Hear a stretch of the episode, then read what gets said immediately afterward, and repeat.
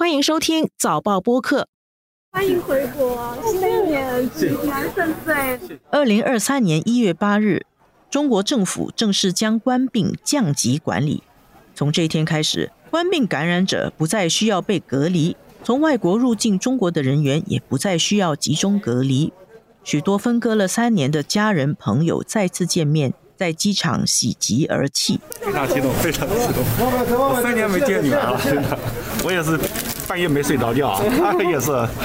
嗯，他妈妈在家里也是一夜没睡着。这是中国恢复疫情前生活的一个重要里程碑。而在这之前，中国刚刚经历了一段过山车般的历程。去年十二月，政府先放松了对国内的疫情管控。国内马上出现疫情大爆发，城市人口的感染比例高达七八成，死亡人数快速上升。但是在短短的几个星期后，很多人又已经从快速染疫进入到快速免疫。一月八日放松入境管控，标志中国已经接近疫情前的状态。他已经平安着陆了吗？纵观天下，监测中国心跳。早报播客东谈西论，每周和你一起探讨国际热点话题。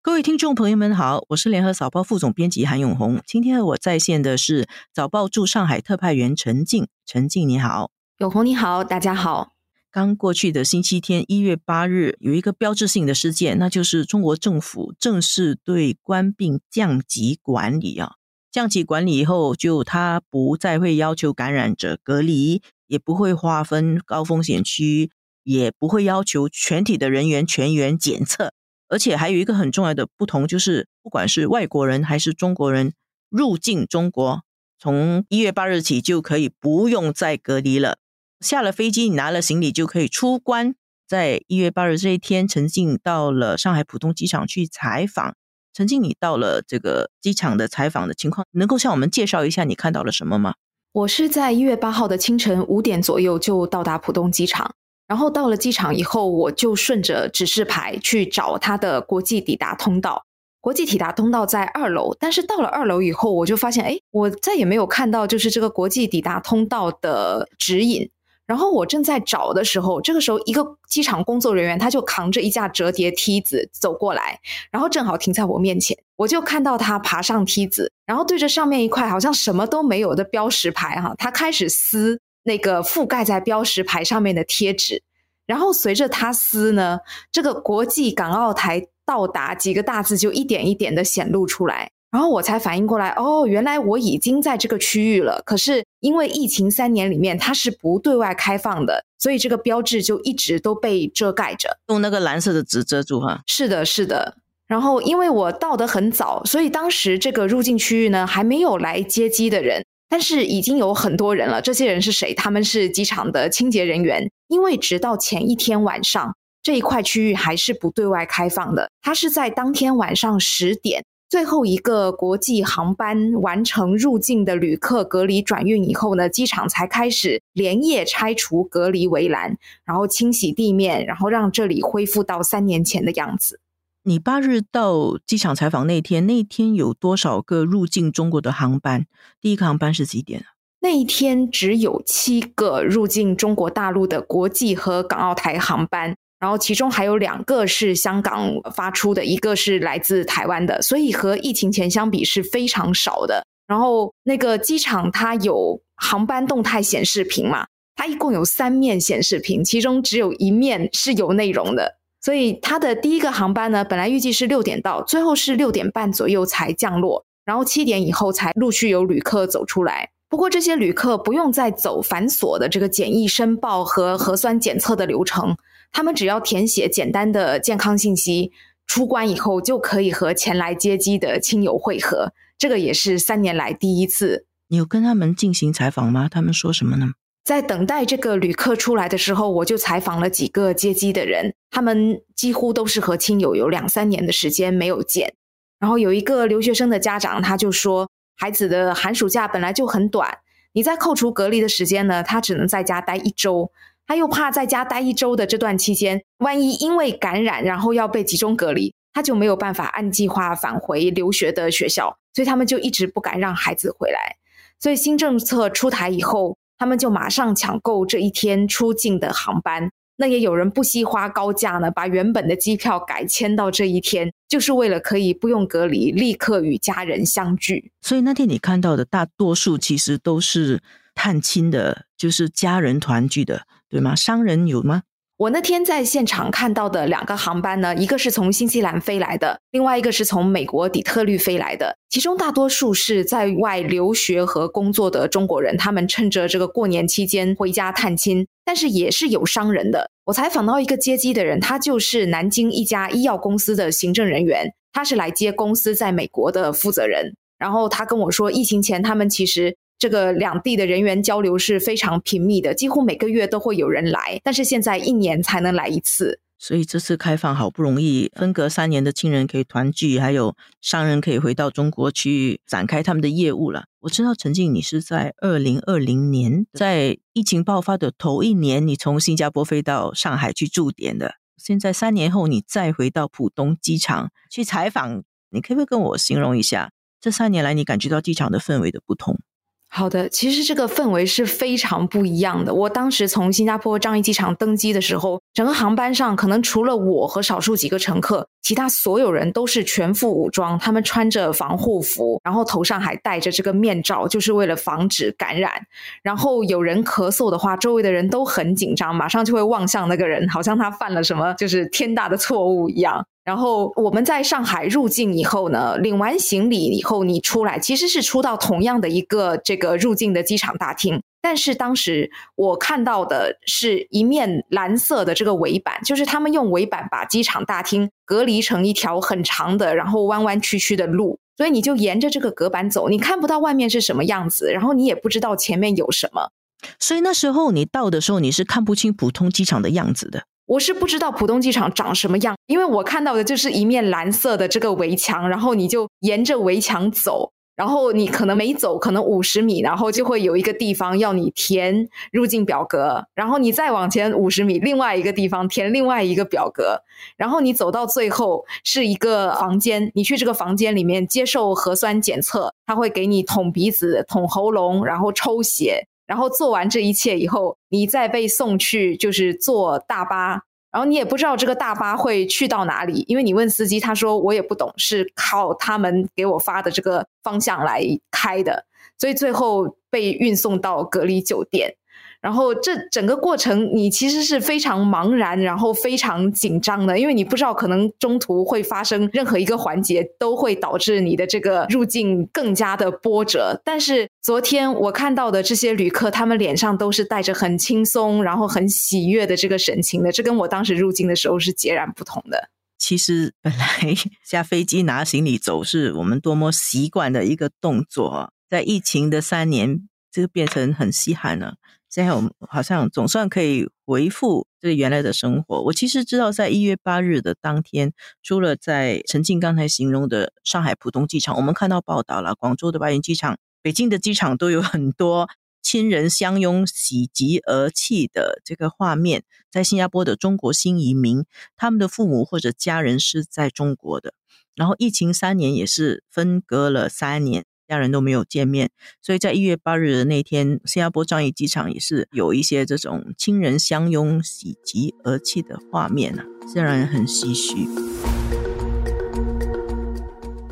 当陈信在上海机场采访免隔离措施的第一天的时候，我们联合早报驻北京的记者黄小芳，他也到了中国的一个农村去采访。我在一月八日晚上也跟小芳做了一段录音，这是我们的录音。小芳你好。永红你好，小芳，你现在人在哪里啊？我现在在湖南省张家界市里面的一个酒店。你为什么去湖南省张家界呢？这不是来旅游，这次是实地要走访张家界周围的一些农村呐，想要了解一下目前这个农村里面疫情的情况。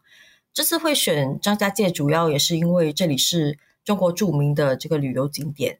就预计说在春节的的时候，部分的旅客会在春节的时候回流。加上现在春运已经开始启动，所以张家界这里的农村，我们在想，有可能它会面临外界旅客跟回乡潮双重的一个疫情风险，所以想要在这个时候来看一下。你是不是因为北京那边的疫情都已经过了，所以跑到张家界还有点疫情？应该算是北京那里几乎已经没有什么，都风平浪静了。过去两周我们在外面看到很多报道，还有很多传闻啊，说中国现在农村的疫情很严重，说农村的医疗资源很紧张，很多人染疫，然后医生不够，药不够，等等等等。可能现在已经不是在高峰，我们也不知道什么时候是高峰。不过你切身到了现场以后，你看到这个你所说的湖南张家界周围的农村，他们的情况是怎么样的？张家界的农村里面，这个防疫氛围其实没有外界想象的那么愁云惨雾啦。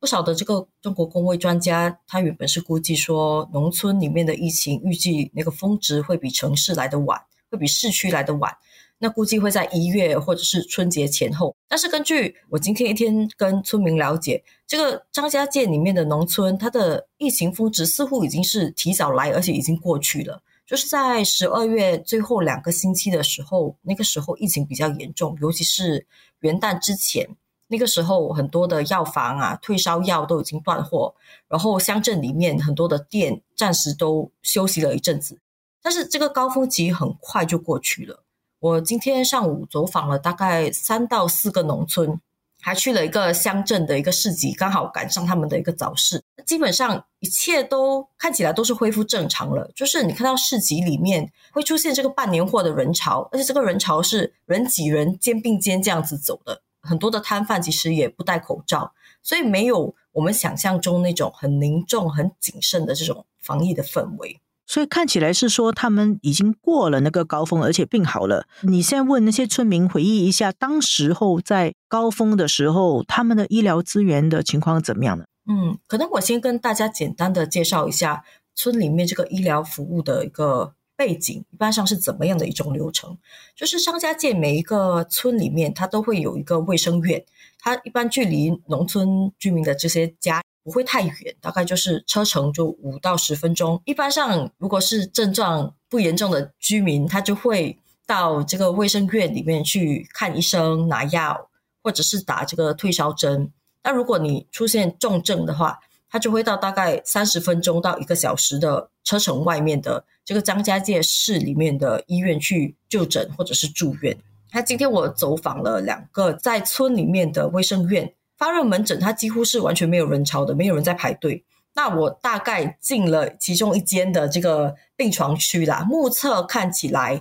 大约只有三分之二这样子的床位是有人在住的。然后也走了几个这个村里面的这个药局，总体来说，退烧药、咳嗽药大多都是买得到的。我走了三间，只有一间是没有那个布洛芬。然后那个药房的员工，他是透露说，就是在十二月初，就是刚刚中国政府宣布要放宽防疫政策的时候，那个时候开始，农村的这个退烧药就开始出现一些供应紧张的情况，断断续续会断货了。但是这周开始，这个供应已经稳定了，所以总体来说，整个农村的氛围啊，医疗资源来看的话，张家界的农村现在已经进入这个疫情高峰后的一个恢复期。那么我们在这时候再回头看，在疫情高峰的时候，重症率，尤其是死亡率的情况是怎么样的？你有没有问到一些人，他们透露说，当时候啊病重或者病死的的人的规模是什么？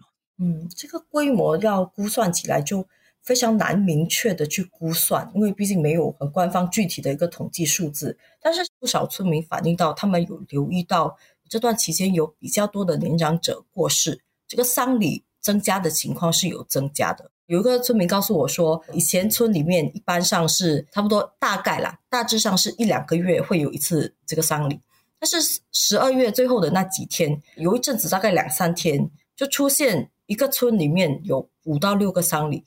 而且居民之间的传闻是白肺病啊。这里的白肺病其实他们就是指冠病，但是还有一个比较特别的，就是这些农村里面有一个习俗。就是不管是红事或者是白事，他们都会放鞭炮。所以我在这个车程里面，就是在走这些山路啊，在那个农村里面走的时候，你不时会听到一些鞭炮的声音。在差不多上午到下午的时间，会远处会来了一个砰砰这样子的声音。然后我路上大概看到有两到三个丧礼，然后司机是跟我说，通常如果说是下午时间的鞭炮，它很可能是白事。所以其实还是有一些人病逝，而且这个白事可能是比正常的时间多一些啦。那么村民的情绪怎么样？他们会觉得恐慌吗？还是他们安静下来了？他们的情绪怎么样？总体来说，我接触到的村民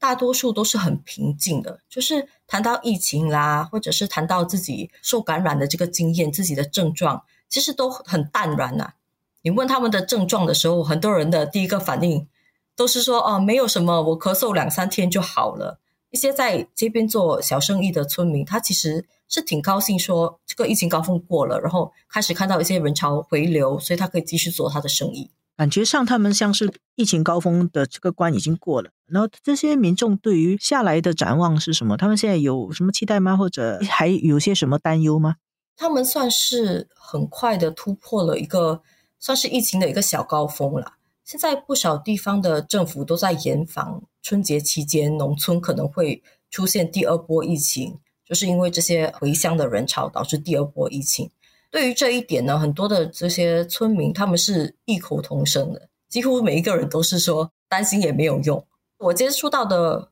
大多数的居民都是比较乐观的，尤其是他们自己阳过以后，他们就觉得说，诶，即便出现新一轮的疫情，其实。没有什么好怕的。我问了一个街边的摊贩，他担不担心这个第二波疫情的这个问题？他的答案挺让我印象深刻的。他说：“我当然担心啦，但是他担心的不是生病，他担心是村里面的人都生病，然后不来跟他买东西。所以你从这里看得出来，很多的村民他其实比较关注疫情对于生活、对于这个经济活动啊，还有民生的影响啊，在这个阶段里面，嗯，重点已经放在生计方面了。” livelihood 啊，谢谢小芳在湖南告诉我们当地的农村还有当地的市集现场的情况。谢谢永红。我们再梳理一下最近这两个月发生的事情，就这两个月中国放松疫情管控的主要的过程了。十一月二十四日的时候，乌鲁木齐市发生大火，导致十人死亡。然后在那一个周末，十一月二十六日。的那个周末，中国全国各地就爆发反封控的抗议示威，后来人家叫的“白纸运动”了。然后这个“白纸运动”以后，其实我们看到事情变化越来越快。十一月三十日的时候，中国副总理孙春兰他在召开专家座谈会的时候，他已经没有再提动态清零了。然后到十二月七日、十二月中，中国不断的放松防疫的管控。可是，在这个同时，中国的大城市就出现了大面积的人群感染，然后也出现医疗资源挤兑、殡葬服务供不应求的这个局面。但是，其实我觉得，你看中国都是很惊人的东西，都是一晃一晃的变化的。到几个星期以后，到十二月底到一月，感觉好像中国很多地方的民众都染疫了，然后也好了，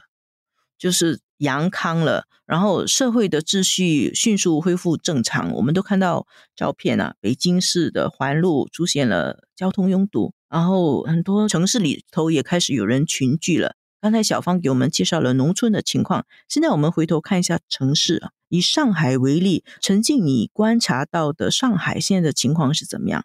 虽然没有官方的统计数据，但是我周围的上海人呢，大部分都已经感染过官病，并且已经康复了。最明显的一个标志就是，两周之前上海的街头还是空空荡荡的，但是过去一周呢，街上和商场里的人都明显变多了，然后餐馆也开始排队了。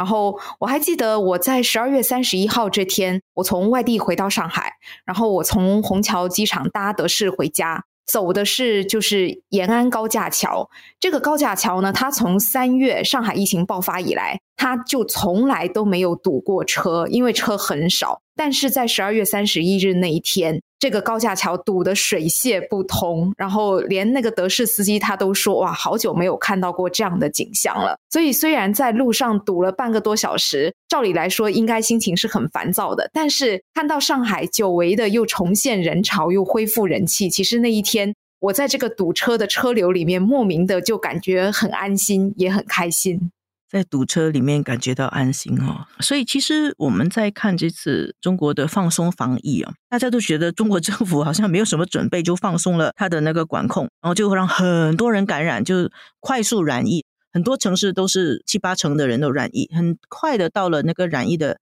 高峰值，好像坐云霄飞车一样，然后很快大家都病好了。我也不知道这个是不是中国政府有意识采取这种策略啦，但是现在看起来，你觉得他是不是过关了？它是不是这个快速染疫、快速过风？然后呢，中国的这一波疫情已经平安落地了。整体来说呢，我觉得中国的很多城市都已经经历过了第一波的感染高峰。不过接下来的春运呢，又是一次挑战。但是我觉得最关键的是，在一个月里面快速过峰这件事情，对多数国家来说都是难以想象的，更不要提是中国这样一个有十四亿人口的大国。但是另外一方面，我又觉得这样的事情。可能就是在中国还会发生，因为老百姓他们其实没有选择，你只能接受上面的政策，不管这个政策是今天你染疫了要隔离也好，还是说今天你染疫了没有人要管你也好，你都要面对。所以他们其实练就了非常高的这个接受度和忍耐力，然后也有很高的这个自救的这个觉悟和决心。但是在这个过程中，我必须说是非常混乱，而且就是其实也是有不少牺牲者的。我的几个朋友家里都有老人，在这个冬天因为官病去世。然后去世以后，他们要面对的第一个问题，不是就是说啊，家人要怎么样平复悲痛的心情，而是怎么样赶快找到殡仪馆和火葬场，给他们家里去世的人安排一个火葬的位置。因为要火化的人太多了，所以如果你不走关系，你只是排队的话，这个遗体可能要到七天以后才能火化，而且在这七天里，遗体也没有地方存放，所以只能存放在家里面。所以这样的事情实在是令人难以置信啊！我相信它也对政府的公信力造成了很大的冲击。但是无论如何，我觉得从十二月开始的这个第一波疫情。第一波这个快速过风，它应该算是过关了。所以，我如果归纳成静的话，就是这一波的这个疫情算是过去了。但是，这个过程中发生了很多的混乱，而且它最后可以平安过去，其实主要依靠的是中国人民的忍耐力、中国人民的自救精神跟中国这个社会本身的这个力量吧。我觉得这一波应该算是平安落地了，因为大部分的城市他们都经历了感染高峰，然后现在看起来虽然有过种种混乱的迹象，但是经济活动也好，社会活动也好，好像都在就是恢复正常的秩序。我感觉也是啊，中国出现的事情都是让人震惊的。当我们在很震惊它封控的时候，它就放开了；当我们很震惊它放开很多人染疫的时候，它很多人就病好了。然后，当我们还在讲说他的殡仪馆人满为患的时候，他的社会已经恢复秩序了。但是实际上，我们冷静的看，这个快速过风啊，果然好像是发挥了一些效果。他这次已经平安落地了。可是这个快速过风的这个过程，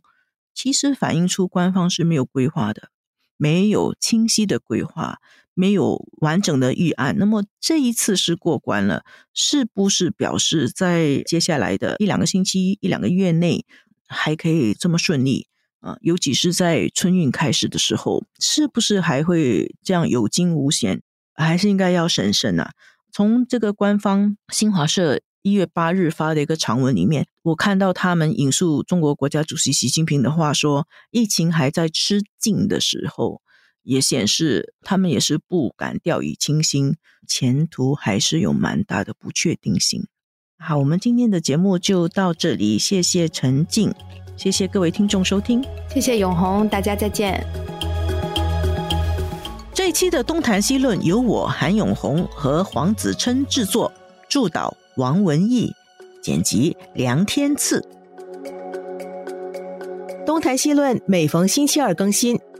新报业媒体联合早报制作的播客，可在早报的 SG 以及各大播客平台收听。